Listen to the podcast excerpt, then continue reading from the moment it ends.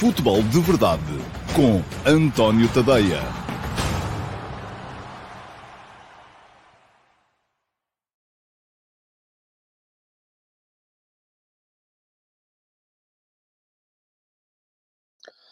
Ora, então, olá, muito bom dia a todos e sejam muito bem-vindos à edição número 819 do Futebol de Verdade. Hoje é quinta-feira, dia 1 de junho de 2023. E um, aqueles que estão com mais atenção sabem que uh, na semana passada uh, eu tinha prometido que hoje viria aqui, uh, o dia de hoje, o dia de quinta-feira, dia 1 de junho, seria para falarmos aqui do 11 do ano. No entretanto, um, já mudei de ideias porque não tive tempo para o trabalho gráfico que exigia mandar uh, as stories no Instagram para a vossa votação no último fim de semana e, portanto, só vou fazer isso depois da final da Taça de Portugal, o que quer dizer que haverá mais uma edição do Futebol de Verdade. Era suposto o Futebol de Verdade só ter edições uh, a 820 uh, amanhã de antecipação da final da Taça de Portugal entre o Flóculo Porto e o Sporting Clube Braga, com interação em direto com o live chat uh, apenas para subscritores premium do meu Substack, e vou uh, daqui a bocado já uh, explicar a quem ainda não sabe, se é que ainda há alguém que não sabe como é que isso funciona,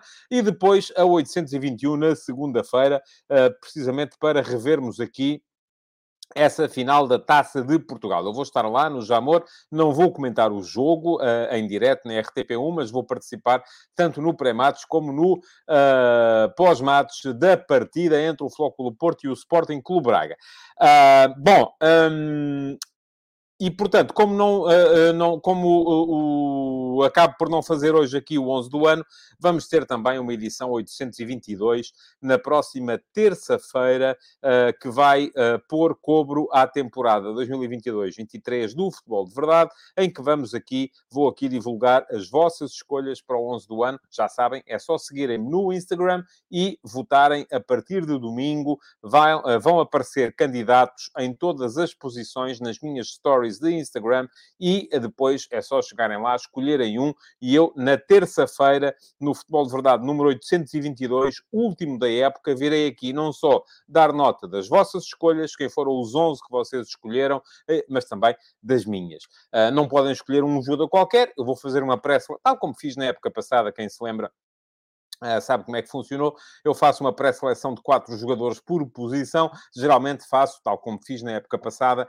a aplicação uh, do sistema tático do campeão uh, e, portanto, vamos partir do 4-2-3-1 do Benfica de Roger Schmidt para podermos escolher um jogador por posição. Escolhem vocês e escolho eu. Já sabem, vocês escolhem nas stories do meu Instagram. É darem um salto ao Instagram e seguirem-me lá. Há malta a dizer, ah, mas eu não tenho Instagram, como é que eu voto? Lamento. Ou das duas, uma, passam a ter ou não votam e limitam-se a aceitar as votações dos outros. Bom, hum, já vos disse, amanhã vamos fazer aqui então a antecipação dessa final da Taça de Portugal entre o Futebol Clube Porto e o Sporting Clube Braga.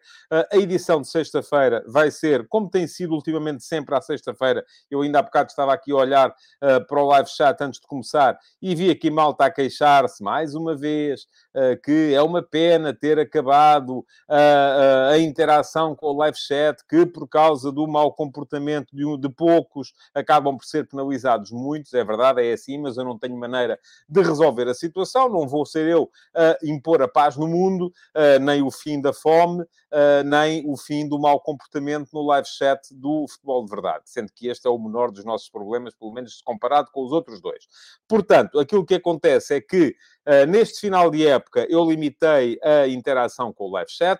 De segunda à quinta-feira, não leio durante o programa os comentários que vocês vão fazendo, leio todos depois no final. Uh, no final, vou lá dar uma vista de olhos, uh, mas durante o programa não leio. À sexta-feira, leio e interajo e respondo às perguntas que vocês vão colocando no live chat. Agora, sucede que à sexta-feira, em direto, só quem consegue interagir com o live chat são os subscritores Premium do meu Substack. Está a passar o endereço aqui em baixo, é tadeia.substack.com. Uh, quem quiser fazer a subscrição, uh, fica aqui em cima uh, o link para poder fazê-lo, isto apenas na edição gravada, no direto ainda não está, mas na edição gravada vai lá estar o link para poderem clicar em cima e fazer a subscrição. Podem fazer a subscrição gratuita, e aí uh, não pagam nada, conforme o próprio nome indica, mas também não têm direito a tudo. Não têm direito, por exemplo, a interagir no live chat da emissão de sexta-feira do Futebol de Verdade. Podem fazer a subscrição premium e, além, uh, e têm direito a tudo. Uh, isto é,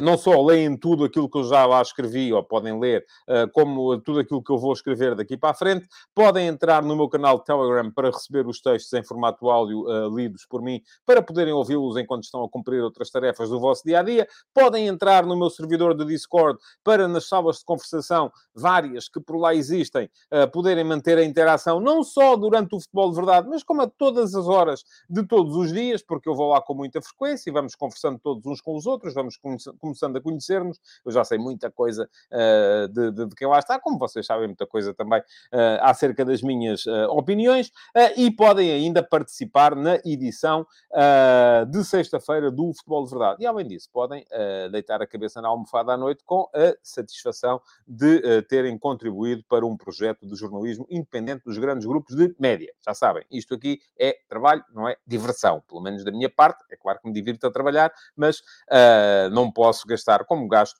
uh, 10 horas por dia sem ter naturalmente o devido rendimento. Bom.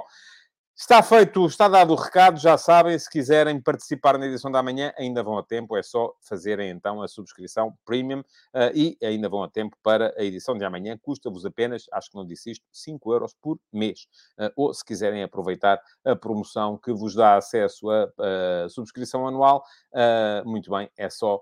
Um, são 50 euros por ano e ganham dois meses completamente de borla. Bom, vamos lá embora.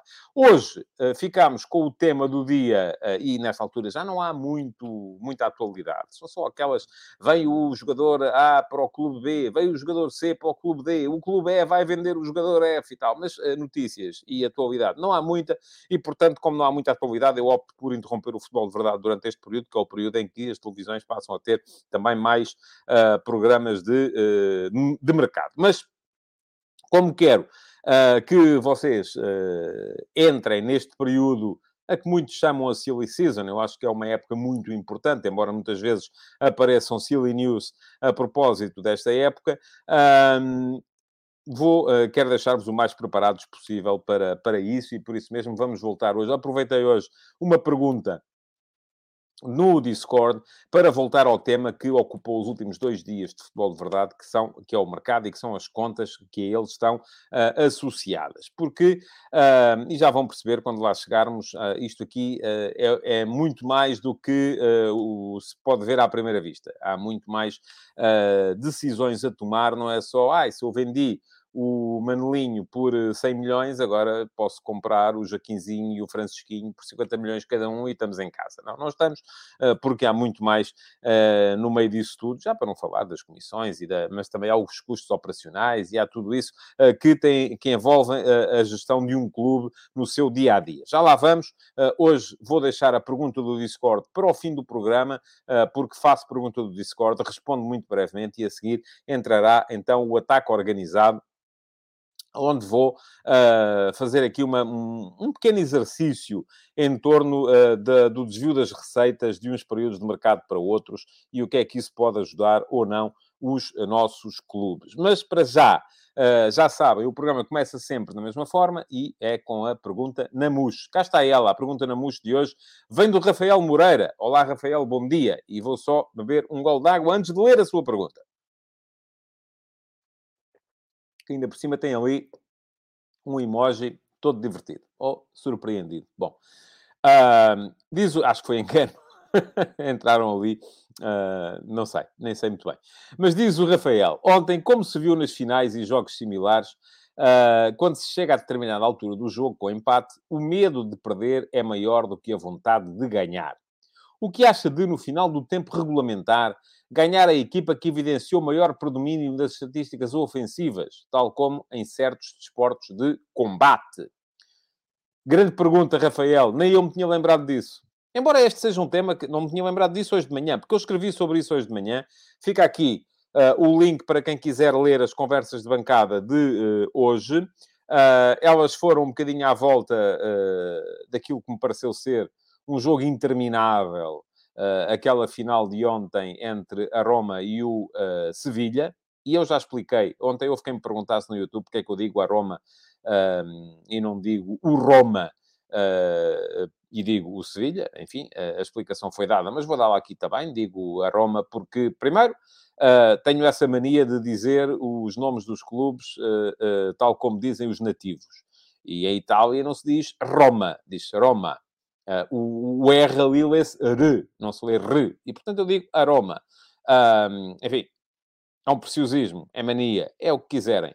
Agora, a questão aqui tem mais a ver também com o género, e, e digo a Roma, porque uh, é a Associação Esportiva uh, Roma. Uh, e, portanto, é, é como dizer a Associação Académica de Coimbra. Nós dizemos a académica, não dizemos o académica.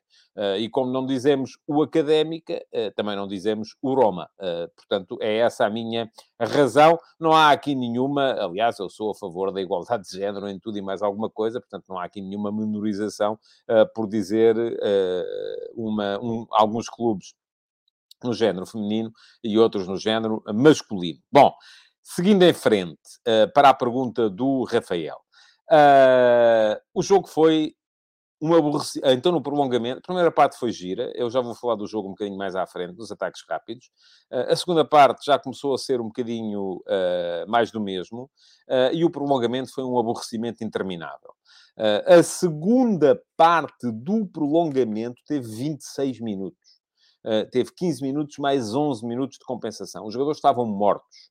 Uh, e isto levou-me a refletir hoje de manhã nas conversas de bancada a propósito uh, da uh, eficácia ou falta dela eh, de eh, prolongamentos eh, nesta, nesta ponta final da temporada, em que os jogadores já estão muito cansados, em que as equipas já estão muito sobrecarregadas, em que está toda a gente, ninguém pode com uma gata pelo rabo, conforme costuma dizer-se, e ainda os obrigamos a jogar meia hora, e essa meia hora para eles é de pura e simples resistência, ninguém está ali para desequilibrar, seja o que for, eles só querem que aquilo acabe para passarem rapidamente aos penaltis. Curiosamente, ainda uh, ontem à noite, eu ouvi hoje de manhã, Uh, mas uh, ouvi, uh, só ver, foi o Stuart Robson, antigo futebolista inglês, que é comentador na ESPN, a dizer que não percebo por que razão é que não acabam com os prolongamentos, porque é que não estipulamos que isto é, acaba o jogo e vai-se logo a penaltis. Eu não sou a favor disso.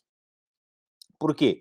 porque acho, eu não, também não sou daqueles que acha que os penaltis sejam uma lotaria, há muito mérito associado em quem marca, em quem defende, em quem treina, em quem trabalha estatisticamente os adversários para saber, uh, para dar aos guarda-redes uh, mais, e aos, aos, jogadores que vão marcar, mais hipóteses de poderem vir a, a, a ser bem-sucedidos, mas não gosto, não acho que seja uma maneira, equipar muito àquilo que o Mário Muniz Pereira em tempos dizia a propósito das finais olímpicas, Olímpicas e dos Mundiais nos 10 mil metros, em que andava tudo junto até à última volta e na última volta resolvia-se aquilo num sprint. Portanto, ele dizia na altura, o, o, o Mário Muniz Pereira, que os 10 mil metros agora são uma espécie de uma corrida de 400 metros com 24 voltas de aquecimento.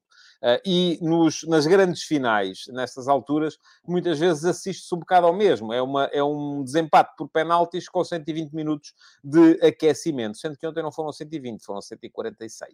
Uh, tudo somado, uh, foram duas horas e meia de bola a rolar, mais o intervalo, mais... Enfim, foram, são três horas para se chegar ao fim e para se chegar a um vencedor. É é pouco interessante, sobretudo porque o espetáculo, no prolongamento, aquilo foi mais ver quantos jogadores é que conseguiam chegar ao fim de pé.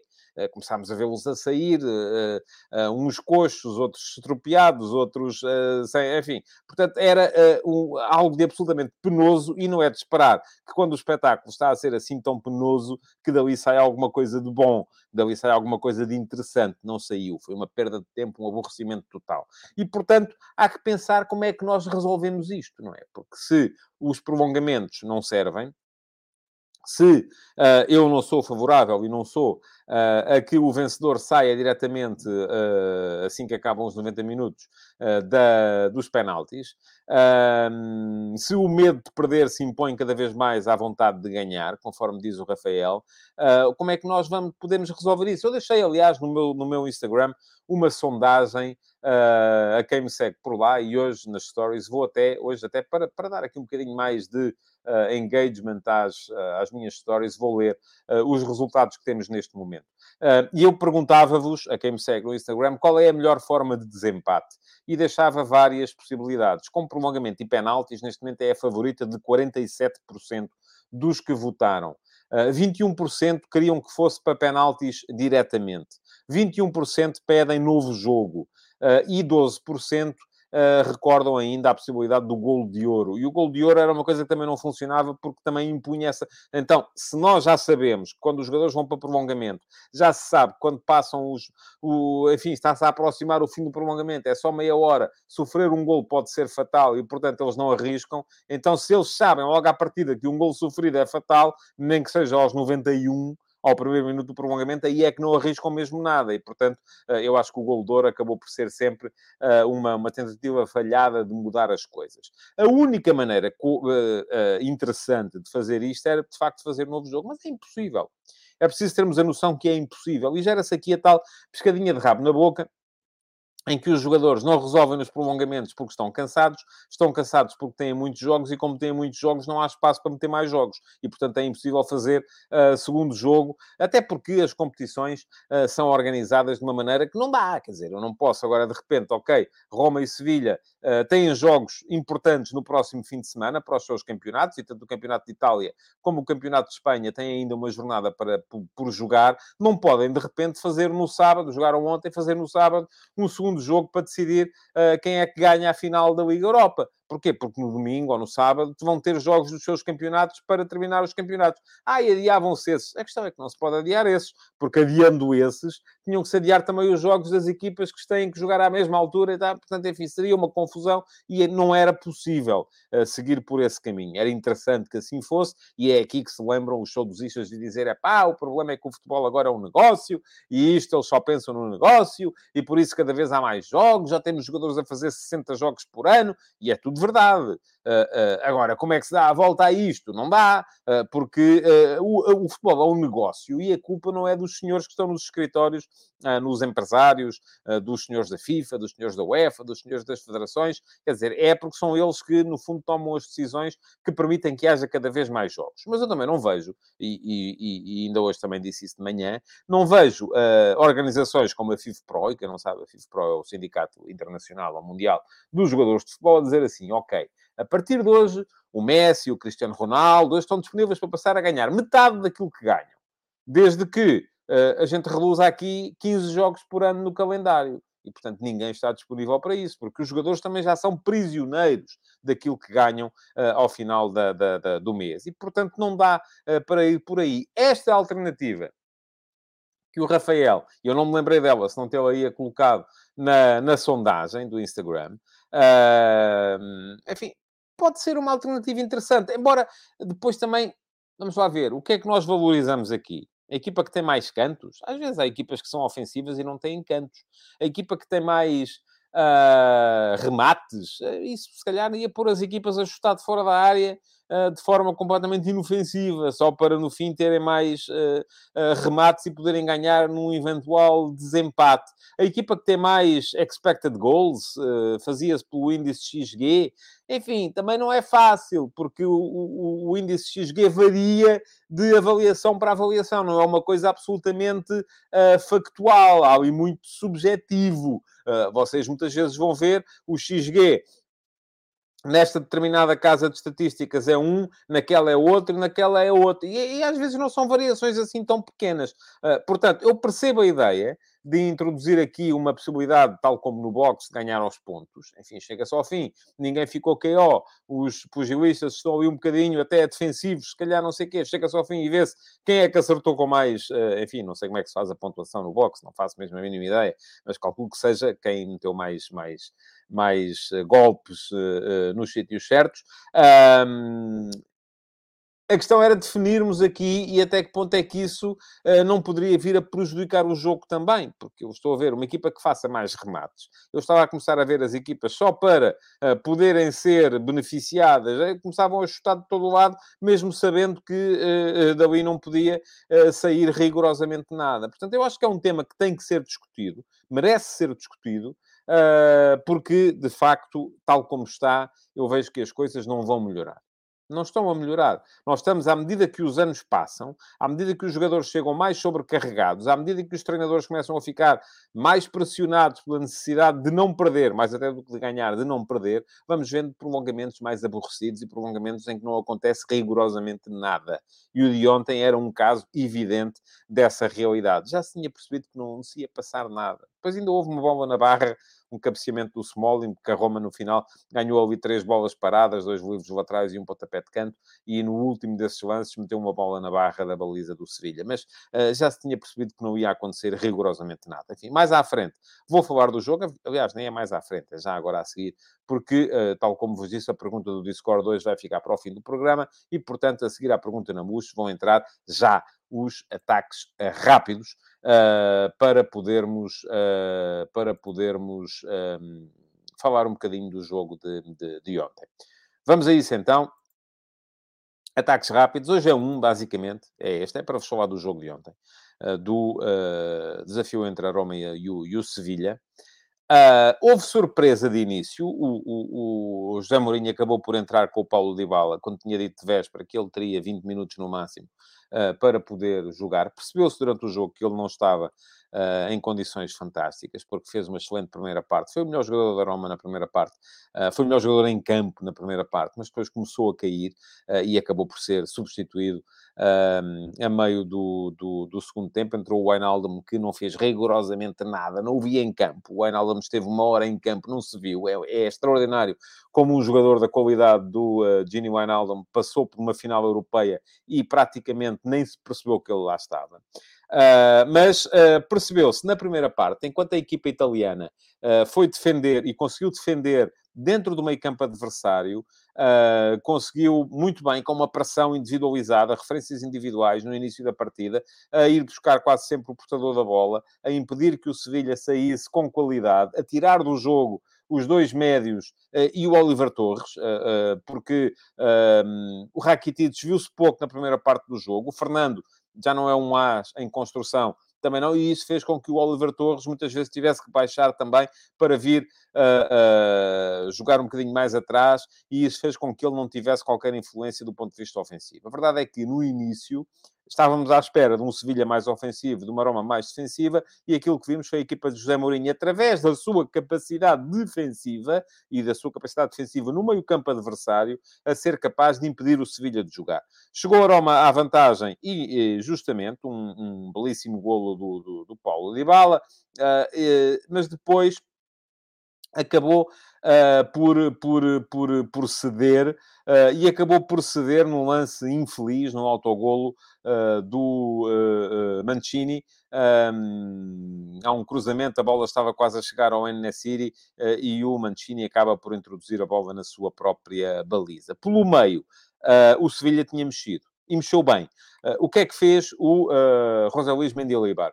Um, a meio do jogo, uh, sacou o Brian Hill, que é um jogador que eu gosto bastante, forte no 1 para 1, mas também não estava, lá está, a bola não chegava. A bola dificilmente chegava à, à frente. Sacou do Brian Hill, um, sacou do Oliver Torres, que, o que me leva a pensar que se calhar ali não haveria uh, tanto uma incapacidade coletiva, mas era mesmo essa a ideia que o Mendilibar tinha para o Oliver Torres, era ter vou jogar um bocadinho mais atrás, para fazer entrar o Suso, que teve uma entrada brutal no jogo, e o Lamela. Ora, o que é que aconteceu a partir daí? É, se juntarmos a isto o facto de a Roma ter começado a não ter a mesma capacidade física, sobretudo, para pressionar tão alto, aqui, enfim, não sei, vamos a ver. Será que, será que a Roma passou a defender mais atrás porque lhe faltou a capacidade física para defender mais à frente? Será que a Roma passou a defender mais atrás porque o Mourinho disse, malta, bora lá, tudo para trás, vamos fechar a, a, a, baliza.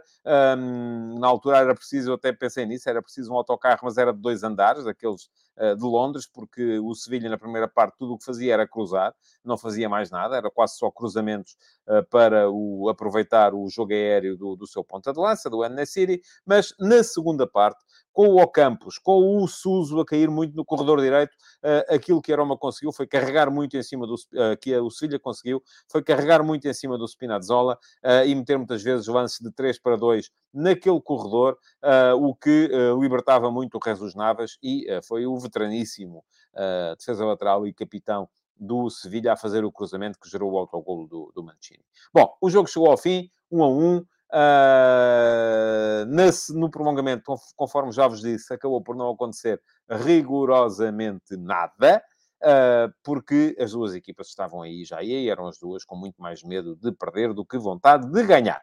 Uh, foi para penaltis, ganhou o Sevilha, parabéns ao Sevilha, impôs a, a tradição de que o Sevilha ganha sempre esta competição, sétima final da Liga Europa, sétima vitória da equipa do Sevilha, enquanto do outro lado, à sexta final, o José Mourinho, pela primeira vez, perdeu uma decisão de uma uh, prova europeia de clubes, uh, sendo que continua a ser ele o uh, treinador que garantiu as duas últimas vitórias de equipas italianas nas competições europeias, que foi a Roma que ganhou a Liga Conferência de 2022 e o Inter que ganhou a Liga dos Campeões de 2010. Pelo meio, ele ainda ganhou uma Liga Europa pelo Manchester United, sendo preciso não esquecer, naturalmente, que antes disso já tinha ganho também duas competições competições pelo Futebol Clube do Porto, a Taça UEFA, antecessora da Liga Europa em 2003, e a Liga dos Campeões em 2004.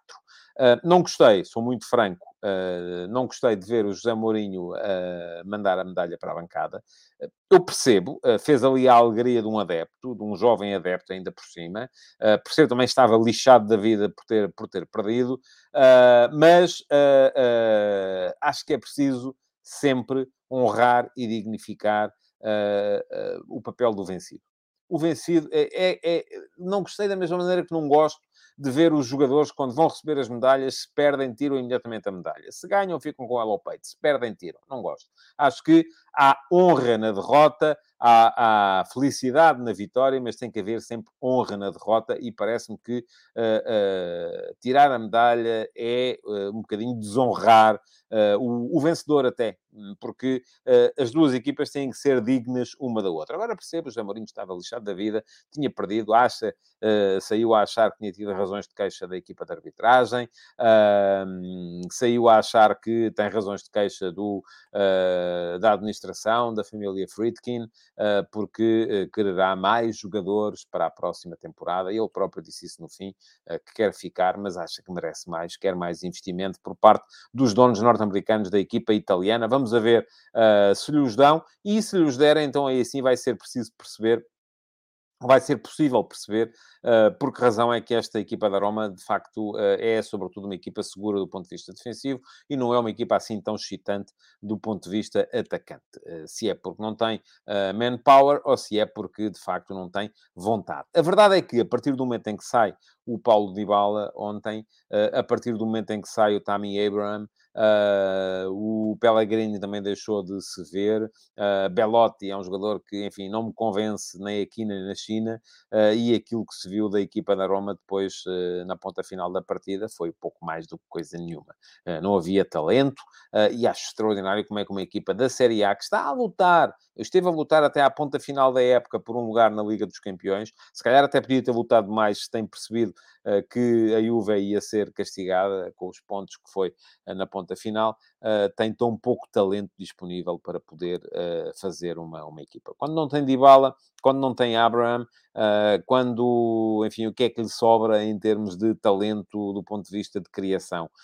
Sobra-lhe Pellegrini, que aparece às vezes, Uh, devia sobrar-lhe o Wijnaldum, que devia dar muito mais a esta, a esta equipa. Uh, deveria uh, sobrar-lhe Zaniolo mas de resto, pouco mais há ali para, para ver nesta equipa da, da Roma, do ponto de vista ofensivo. Depois, defensivamente, há gente muito, muito interessante, mas não é só por aí não se consegue fazer uh, uh, vitórias. Agora, o que é que vos posso dizer? É que, uh, se formos a ver esta equipa do Sevilha, vou dizê-lo aqui sem medo nenhum, é uma equipa banal. É uma equipa que não é digna de algumas equipas do Sevilha que ganharam a Liga Europa. Aquilo parece quase uma equipa, já não é de rejeitados do futebol português, mas é de jogadores que passaram por cá e, entretanto, conheceram melhores dias, mas já não. Uh, o caso do, do, do Alex Telles, quando saiu do Porto foi para o Manchester United, mas entretanto baixou para o, para o, para o Sevilha. Enfim, a Cunha e, e, Corona não, não, não jogaram, uh, ainda andaram para lá envolvidos numa rixa qualquer com, uh, com adeptos da Roma no final. Portanto, quando uma vez dados a brigas, toda a vida dados a brigas, mas há Fernando, uh, que também já conheceu outras, outras, outras andanças, uh, há Godel, uh, há Marcão que entrou na ponta final, um, enfim, há uma série, há o Oliver Torres, há uma série de jogadores que já passaram pelo futebol português e se calhar estou-me a esquecer de algum aqui agora de repente. Deixem-me cá pensar na equipa que jogou ontem, pelo menos, a ver se me estou a esquecer de alguém. Acho que não. Uh, acho que são estes uh, e não, não havia mais. Bom, uh, mas é uma equipa que, tal como vos digo, não me parece que seja à altura de outras equipas do Sevilha que ganharam a Liga Europa noutras, noutras ocasiões. Vamos lá ver. mais coisas. Estava só aqui a ver se havia aqui alguma coisa que valesse a pena, mas não, não há. De vez em quando ainda eu não resisto e vou lá dar um, um olhinho ao, ao live chat. Bom, mas temos que seguir em frente. Vamos passar para a pergunta do Discord, um, que, tal como vos disse, hoje vai dar aso uh, ao ataque organizado do programa de hoje e vamos ter um programa um bocadinho mais curto e também é bom que assim seja. E cá está ela. A pergunta do Discord de hoje vem da Daniela Teixeira. Uh, ela não a colocou na sala de conversação ou na chat room das perguntas do Discord, mas eu achei que a pergunta era tão boa uh, que valia a pena uh, resgatá-la, apesar de não ter sido colocada na sala de conversação certa. Mas pergunta a Daniela o seguinte: Acabei de ouvir o futebol de verdade de hoje de ontem, portanto, e concordando que os clubes portugueses têm sempre que fazer pelo menos uma boa venda por ano, fico com uma dúvida. Uh, porque é que não consideras a venda do Enzo no mercado de janeiro e contra a vontade do Benfica, ou seja, essa venda não estava na contabilidade, como venda desta época? Muito bem, Daniela, grande pergunta. Uh, não considero porque não é. não é. Portanto, essa é a razão principal. Uh, é uma venda relativa e que vai entrar no exercício de 2022-23. E a maior parte das vendas que vão ser feitas neste mercado de verão uh, vão ser feitas no exercício 2023-24. Basta para isso que sejam feitas depois do final de julho. Uh, e geralmente as maiores vendas dos nossos clubes são feitas na ponta final do mercado, uh, ou pelo menos já uh, com o mês de agosto a entrar por aí. Mas deixem-me que vos explique uma coisa. E portanto, a resposta à pergunta, a resposta direta à pergunta da, da Daniela está dada, mas eu vou continuar a responder-lhe e vou continuar a responder-lhe em ataque organizado. Eu não sei. Uh, os, uh, o, e no caso do Benfica, isto ainda faz parte da resposta à Daniela. No caso do Benfica, há aqui uma questão que é preciso ter em conta que tem a ver com todos os custos da operação. E quando digo todos os custos da operação, não é da venda, é todos os custos operacionais de manter a equipa a funcionar. Uh, todos vocês, com certeza, todos não, infelizmente todos não, mas muitos de vocês, ou alguns de vocês, uh, até podem ter, uh, hoje em dia, mais rendimento do que tinham há dois anos, há três anos e por aí afora. eu falo por mim, felizmente o número de subscritores premium do Substack vai crescendo, e como vai crescendo, uh, o, o, a receita vai crescendo também. E, no entanto, todos os meses eu chego ao fim do mês com mais dificuldades ou uh, o dinheiro acaba mais cedo. E toda a gente experimenta isto. Todos vocês, se calhar, foram aumentados, ou alguns de vocês foram aumentados nos últimos tempos, uh, mas apesar de terem sido aumentados, quando chegam ao fim do mês o dinheiro não chega. E não chega porquê? Porque o resto da vida aumentou também as rendas de casa estão mais caras, uma ida ao supermercado está mais cara, portanto, tudo isto está mais caro. E, portanto, não é possível nós olharmos para uh, uh, as contas dos clubes e dizermos assim: ok, uh, vendeu-se, tal como disse há bocado, o Francisquinho por 100 milhões. portanto, temos aqui, são 50 milhões para abater, e temos aqui, não, porque tudo o resto está mais caro também. E o Benfica de todos os clubes em Portugal, é aquele que tem custos operacionais mais elevados. Basta vermos o seguinte. O Benfica fechou as contas da temporada 2021-22 com prejuízo de 35 milhões de euros. E vocês dizem assim, ok, mas a venda do Darwin foi feita na ponta final dessa temporada, e portanto, da, ou desse mercado. E, portanto, já está refletida nas contas da temporada 22-23. Certíssimo. Agora, acontece que, nas contas do primeiro semestre da temporada de 22-23, o Benfica apresentou prejuízo de 13,3 milhões de euros. Nas contas de 2020-21, o Benfica já tinha apresentado prejuízo de 17 milhões de euros. Portanto, se formos a ver, 2021, contas consolidadas dos dois semestres, 17 milhões a negativo. 21-22, contas consolidadas dos dois semestres, 35 milhões a negativo. Vamos com um total de 42 milhões a negativo. 22-23, contas do primeiro semestre, onde está refletida a venda de Darwin, não está a venda de Enzo Fernandes, uh, prejuízo de 13 milhões de euros. O que significa que já vamos uh, com um total uh, de Ora, 35 mais 17 mais 13 dá 65 milhões de euros de prejuízo. Se formos a ver, os 65 milhões de euros é pouco mais do que o Benfica vai lucrar uh, com uh, a operação. É mais ou menos o que o Benfica vai lucrar com a operação uh, Enzo. Portanto, as, a minha conclusão, para responder à tua pergunta, Daniela, é que para o Benfica não precisar de vender mais, só se de repente não estivesse disponível para não investir e o Benfica vai querer investir. A questão é que o Benfica tem os custos operacionais mais elevados. Porquê? Porque paga salários mais altos, porque tem mais jogadores, entre emprestados e isto e aquilo e aquilo outro. Portanto, geralmente é dos três grandes aquele que mais gasta. E por isso mesmo, tendo feito vendas imponentes, acaba por, ser, acaba por estar muitas vezes com contas a, a, a, vermelho. E vermelho aqui não é por causa de ser a cor da camisola, é porque elas chegam ao fim das temporadas mesmo com contas no negativo. E nisto não pode acontecer, até por uma questão eu percebo, e foi feita uma decisão tomada, ao que parece, e ao que foi indicado pela administração, presidida pelo Rui Costa, eh, foi tomada uma decisão consciente, é investir para poder colher mais à frente. Portanto, eu acho que no Benfica ninguém está absurdamente preocupado eh, com os prejuízos dos últimos anos. É preciso ter em conta que, dentro em breve, com uh, o fair play financeiro, o Benfica vai ter que começar a dar resultados positivos e, portanto, pode ser forçado a vender, sim apesar de já ter vendido uh, o Enzo Fernandes uh, por 121 milhões de euros, creio eu, uh, no início da, da, da temporada. portanto, é um bocado isso que está aqui em, em, em causa.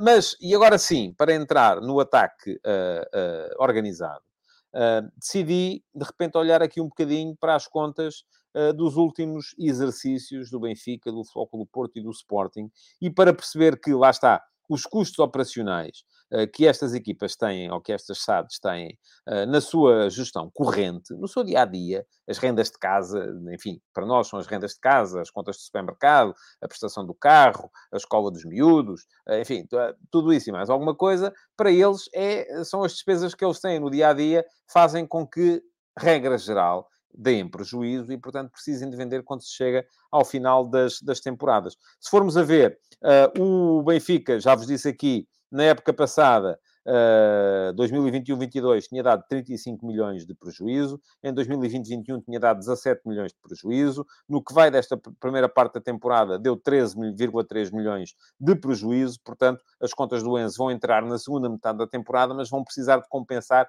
se calhar, todo o prejuízo que vinha para trás. E, portanto, vai ser preciso quase que partir do zero. Mas é possível mostrar-vos isto de outra, de outra forma porque as receitas uh, das vendas muitas vezes são uh, empurradas para a frente, seja porque dá jeito ao clube que compra e os jogadores vão emprestados primeiro, seja porque já são feitas as transferências depois do dia uh, 31 ou, do dia 30 de, de junho, e portanto, a partir de 1 de julho já é primeiro dia da temporada, da, da, temporada seguinte, são os primeiros seis meses. Uh, acabam no dia 30 de junho e depois os segundos seis meses já vão entrar em 23, 24 começam no dia 1 de julho, uh, seja Por que razão for, a questão é que uh, muitas vezes as contas não, não, não são tão lineares como, como parecem. Vamos olhar para aquilo que foi o mercado do Benfica no mês de agosto, ou, no, ou na, vamos lá, no mercado de verão do início desta temporada. O Benfica vendeu Darwin por 80 milhões para o Liverpool.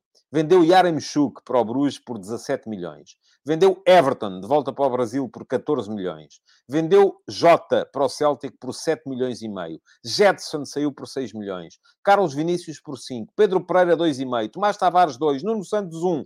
Total uh, das, uh, das uh, vendas acaba por dar 135 milhões de euros. Agora vamos ao outro lado, que é o que é que se gastou. Logo em agosto, dos 80 milhões que recebeu do Darwin, o Benfica teve que dar 10 ao Almeria, porque eram 20% eh, da mais-valia. Estava no contrato. O Benfica tinha contratado o jogador, salvo erro, uh, por 24 milhões, e eu, nos números mais antigos, às vezes engano aliás, ainda ontem me enganei aqui e aproveito para fazer a correção relativamente aos números do Rubem Dias, que eu tinha dito que tinha saído por 60 milhões, uh, mas 15 milhões tinham sido para contratar o Otamendi, portanto, basicamente eram 45, não foi 60, foi 68, portanto, basicamente são 53. Uh, mas isto tudo foi para explicar que vender o António Silva por 100 milhões, quando o Rubem Dias saiu por 53, acaba, acabaria por ser, se vier a ser feito, um negócio absolutamente estratosférico. Portanto, que é o valor da cláusula de rescisão. Mas estava a falar do verão de 2022. Dos 80 milhões do Darwin, 10 foram para o Almeria. Portanto, uh, aí está a somar 18 milhões que foram pagos à cabeça pelo Enzo, 15 milhões pelo Neres, 13 pelo Orsenas, 9,5 pelo João Vitor, 8 pelo Bá, 5,5 pelo Musa, total 79 milhões. O que quer dizer que, muito basicamente, o Benfica chega ao final desta, desta operação de mercado de verão 2022 com uh, um lucro de uh, eh, 56 milhões de euros. Agora vamos fazer janeiro e vamos perceber o que é que aconteceu em janeiro. Ora, em janeiro, uh, o Benfica recebe 121 milhões pelo Enzo, recebe mais 2 milhões pelo Diogo Gonçalves, 1 milhão pelo Gil Dias e vamos juntar aquilo que já está previsto eh, para o próximo verão, eh, que é a venda do eh, Julian Weigl ao Borussia de Mönchengladbach por mais 7 milhões. Total de receita, 132 milhões de euros. Gastos, 7 milhões no Tankstead, 9 milhões no Schelderup, 27 milhões dos 121 do Enzo, que foram para o River Plate, que tinha uh, direito a 25% do valor, mais uh, os objetivos. Portanto, total de gastos, 43 milhões de euros. O Benfica está neste momento com um uh, superávit neste mercado, entre o mercado de janeiro e o mercado que vai entrar agora, portanto, o mercado de 2023, vamos fazer ao contrário, janeiro, agosto, de 89 milhões de euros. São mais, uh, ora, estávamos a falar há bocado de 56, uh, estamos a falar de mais 30 milhões de euros. Será que o Benfica se vai safar com estes 30 milhões de euros no mercado de verão que aí vem? Uh, será que uh, estes 30 milhões de euros não são precisos para tapar os prejuízos das temporadas ou dos exercícios 2020-21, que foram 17 milhões, 2021-22, que foram mais 35 milhões, e da primeira metade da temporada de 2022-23, que foram mais 13 milhões, portanto, um total de 65 milhões, já não chega. Uh, porquê? Porque lá está, a operação é cara de manter a equipa é cara de manter. Portanto, uh, sim, mantenho. Acho que o Benfica, apesar de ter vendido Enzo Fernandes em uh, janeiro por 121 milhões de euros, e é preciso não esquecer que destes 121, 45 foram para o River Plate, uh, mas apesar disso, o Benfica vai precisar de vender neste verão. É a minha avaliação. Posso estar enganado, não estou lá dentro, não estou, uh, não tenho, não sei onde é que há dinheiro e onde é que não há. Uh, é verdade, o Benfica não estará desesperado, certamente, como estará, se calhar, uh, estarão mais desesperados o Sporting e o Flóculo do Porto. Muito possivelmente, porque não fizeram esta venda gigantesca em janeiro. Mas já lá vamos, ao Sporting e ao Porto. Agora, que vai ter de vender, vai. Pode passar sem vender uh, as suas duas principais joias, uh, ou três, se quiserem falar no João Neves, pronto, António Silva, João Neves, Gonçalo Ramos, talvez. Mas também vou-vos vou dizer, não vejo ali muito mais potencial uh, para fazer esse dinheiro que faz falta no mercado, a não ser nesses, nesses jogadores. Ah, porquê? Porque os outros também, se saírem, precisariam de ser substituídos, ou então, se são suplentes, já não fazem falta, mas também não, uh, não, não, não estariam lá, uh, não estariam, não teriam valor de mercado. Mas vamos olhar para os outros, porque no caso do Sporting há um caso muito curioso. porquê? Porque o Sporting, na época passada, no verão, contabilizou a venda do Nuno Mendes, já tinha saído há dois anos, mas tinha ido primeiro emprestado aqui por razões que convinham ao Paris Saint-Germain uh, por causa do fair play financeiro. Uh, saiu há dois anos, mas só entraram, entraram os 38 milhões de euros que ele valeu uh, no início da, da, da, da época passada. E, portanto, as vendas do Sporting que foram contabilizadas no exercício de 2021-22, que acabou com lucro de 25 milhões de euros, Uh, incluem, agora sim, o Nuno Mendes. Creio que incluem ainda o João Palhinha, 20 milhões de euros. Um, não tenho a certeza que já incluam, assim, incluem de certeza o Rosier 5 milhões de euros, o Esporar 3,5, o Gonçalo Plata 3, mas não incluem o Tabata 5 milhões, que foi mais tarde, e o Mateus Nunes 45 milhões, que foi mais tarde, mas esse já está refletido, já estão refletidos no relatório de contas uh, do uh, primeiro semestre de 2022-23. E o relatório de contas do primeiro semestre de 2022-23, o Sporting apresentou mais 47 milhões e meio de lucro. Porquê? Porque o Sporting tem uma operação que não é tão cara de manter com o Benfica, tem um plantel mais curto, jogadores mais baratos, não paga salários. Aliás, o caso João Mário é perfeito para perceberem isso.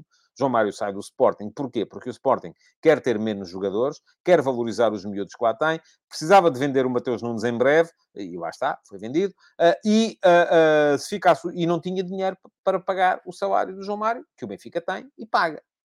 E, portanto, aí também precisará depois de vender melhor porque gasta mais em salários. O Sporting gasta menos em salários, não precisa de vender tanto. Ao não precisar de vender tanto e ao não gastar tanto também expliquei isso aqui no outro dia, ao não, não investir tanto, não arriscar tanto, acaba por não conseguir vender tão bem. Isto está tudo ligado. É um bocadinho uma gestão aqui e uma gestão aqui. Elas podem as duas acabar por dar e, e bater certo, mas uh, são objetivos diferentes, gastos diferentes, receitas diferentes. Mas vamos lá ver. Vamos fazer a coisa eh, de maneira a englobar aqui as receitas do Sporting no último mercado de verão. Mateus Nunes, 45 milhões, já foi integrado no exercício 22-23. Nuno Mendes, 38 milhões. Palhinha, 20. Tabata, 5. Rosia, 5. Esporar, 3,5. Plata, 3. Total, 119 milhões.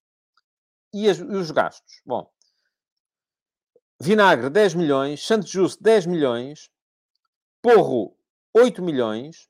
Ah, e aqui, atenção, estou a falar do mercado de verão, mas também do mercado de, de, de janeiro, porque lá está, o Mateus já vai ser integrado, embora tenha saído, e o Tabata, embora tenham saído no verão, uh, só vão ser integrados, uh, só foram integrados no relatório de contas 22-23. Portanto, uh, entre os, jogadores que saíram, no, que entraram no verão e os que entraram depois no, no, no mercado de janeiro, Vinagre 10 milhões, Santos Justo 10 milhões, Porro 8 milhões, Diomande, 7 milhões e meio. Alexandrópolis, 4 milhões. Morita, 3 milhões e meio. Trincão, 3 milhões pelo empréstimo. Arturo Gomes, 3 milhões. Rochinha, 2 milhões. O que quer dizer que, ao todo, o Sporting gastou, ora, 10, 20, 28, 35,5, uh, com mais 7, 42,5, com mais 5, 47 milhões e meio de euros. Uh, vendeu 119, sobram 68. Será esta a necessidade do Sporting para manter a operação viável, lucrar cerca de 60 milhões por época. Uh, se for assim, então o Sporting vai precisar de vender dois jogadores. Só o Ugarte não chega. Porquê? Porque no próximo verão só vai receber os 45 milhões pelo Pedro Porro, uh, mais os 42 milhões uh, pelo Ugarte. Estamos a falar de um total de 87 milhões de euros. Já, já está comprometido a gastar 80 milhões de euros uh, pelo uh, Trincão, isto significaria, uh, perdão, 7 milhões de euros pelo Trincão, já, estou, já são muitos números, estou a baralhar tudo. Vou repetir. Sendo assim, o Sporting, que no próximo mercado de verão vai porque o Pedro Porro foi emprestado para o Tottenham, só vai ser feita a compra agora no, próximo, no próximo verão, 45 milhões. Se conseguir vender o Ugarte pela cláusula de rescisão, que são 60 milhões, dos quais 42 vêm para o Sporting, o resto é para o Famalicão e para o Fénix. Estamos a falar de uma receita total de 87 milhões de euros. Ora, a estes 87 milhões de euros, há que abater já à partida, porque já está definido que assim vai ser, os 7 milhões que o Sporting vai pagar uh, pelos 50% do passe do Trincão. Uh, pagou 3 milhões pelo empréstimo, vai pagar mais 7 uh, pelos 50% do passe. O que quer dizer que tem aqui um superávit de 80 milhões.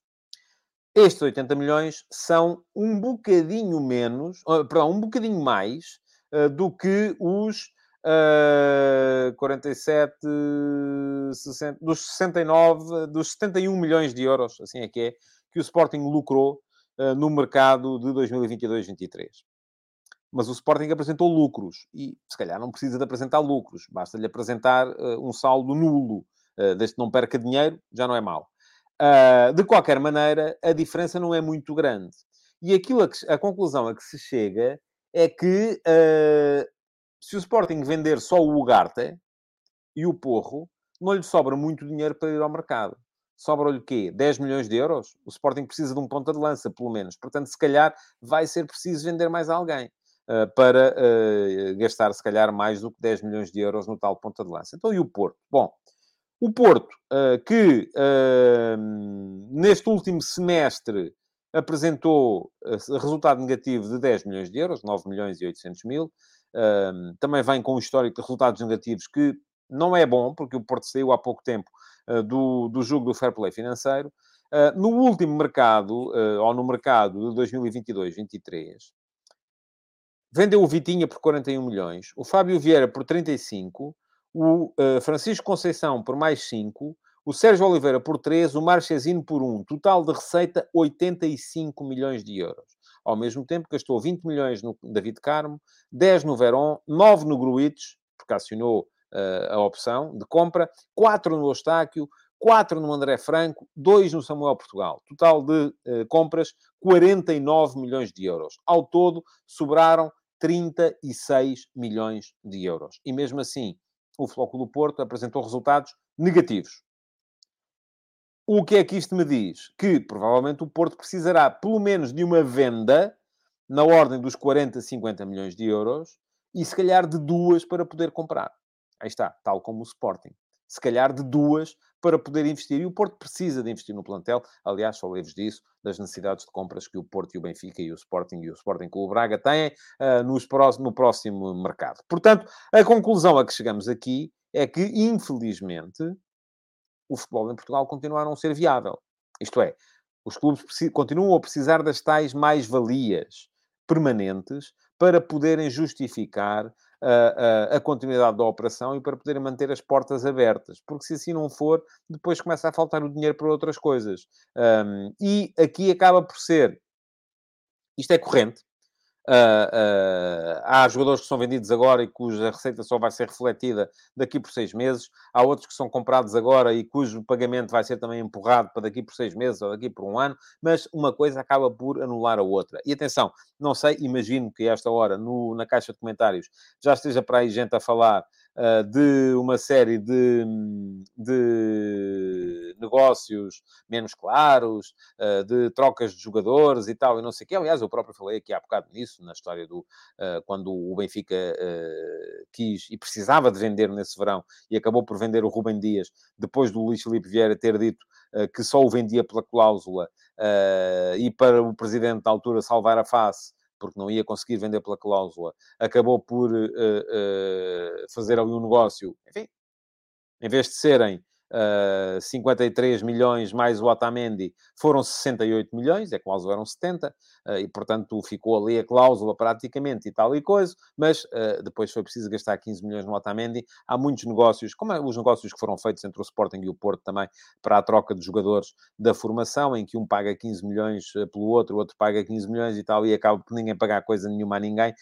mas atenção, isto não se reflete nas contas, da, é preciso terem isto em conta, não se reflete nas contas contas da SAD. Porque se há 15 milhões a entrar, perdão, e há outros 15 milhões a sair, uh, não há lucro. Uh, o que pode haver aqui é, eventualmente, o valor contabilístico do plantel uh, passar a ser mais elevado e se o valor contabilístico do plantel for mais elevado, há mais probabilidades da equipa ou da SAD não estar em falência técnica, porque passa a ter mais hipóteses de ter capitais próprios positivos em vez de ter capitais próprios negativos. Não tem nada a ver com os lucros, com os negócios de mercado, porque se o valor que entra é o mesmo que sai, o saldo final é zero.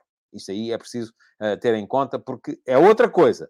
É regular, a Juventus foi castigada por isso, é verdade. Uh, em Itália, sim, é verdade. Pode haver aí fuga ao fisco, não sei, não percebo nada de fugas ao fisco, é coisa da qual eu não, não entendo, não as faço e, portanto, não, não, não sei se pode ou não pode. Agora, para aquilo que estamos a discutir aqui hoje, que é receitas versus despesas de mercado versus uh, tudo enquadrado na possibilidade de haver ou não uh, lucros nos relatórios e contas, apresentação de resultados positivos ou negativos, porque é isso que a UEFA vai ver quando for ver o fair play financeiro, tem zero, absolutamente zero interferência. Bom, uh, quero dizer-vos ainda, antes de me ir embora, que ontem saiu mais um episódio do F80. Fica aqui o link.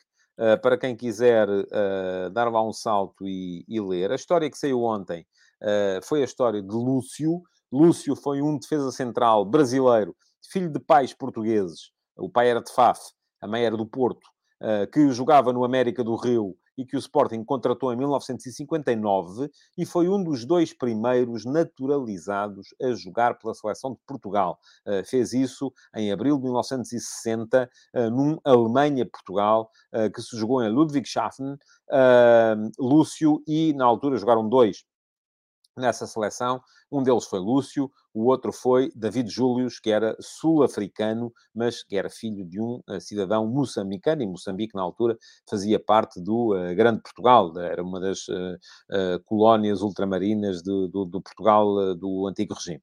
Portanto, Uh, a história está lá toda. Lúcio chegou ao Sporting em 59, uh, ficou no Sporting até 64, jogou por cá 5 anos, fez 5 jogos pela Seleção Nacional uh, e foi um dos primeiros dois de nove naturalizados que já jogaram pela Seleção de Portugal. Se alguém souber o nome dos nove e o quiser colocar muito rapidamente, antes de eu acabar o programa, no live chat, eu ainda uh, lá vou e uh, vou citar. Eu sei, tanto sei que isto está escrito no F80 de ontem, acerca do Lúcio. Quem quiser saber a história dele já sabe, é só seguir o link que eu deixei lá atrás ou dar um salto ao meu Substack, tadeia.substack.com. Uh, todas as semanas há um, uma nova cromobiografia de um dos heróis da história de 100 anos de competição nacional no futebol português. É a minha forma de prestar homenagem àqueles que verdadeiramente fizeram a história do futebol português, que foram os jogadores. Bom, uh, eu não pedi. Uh... atenção.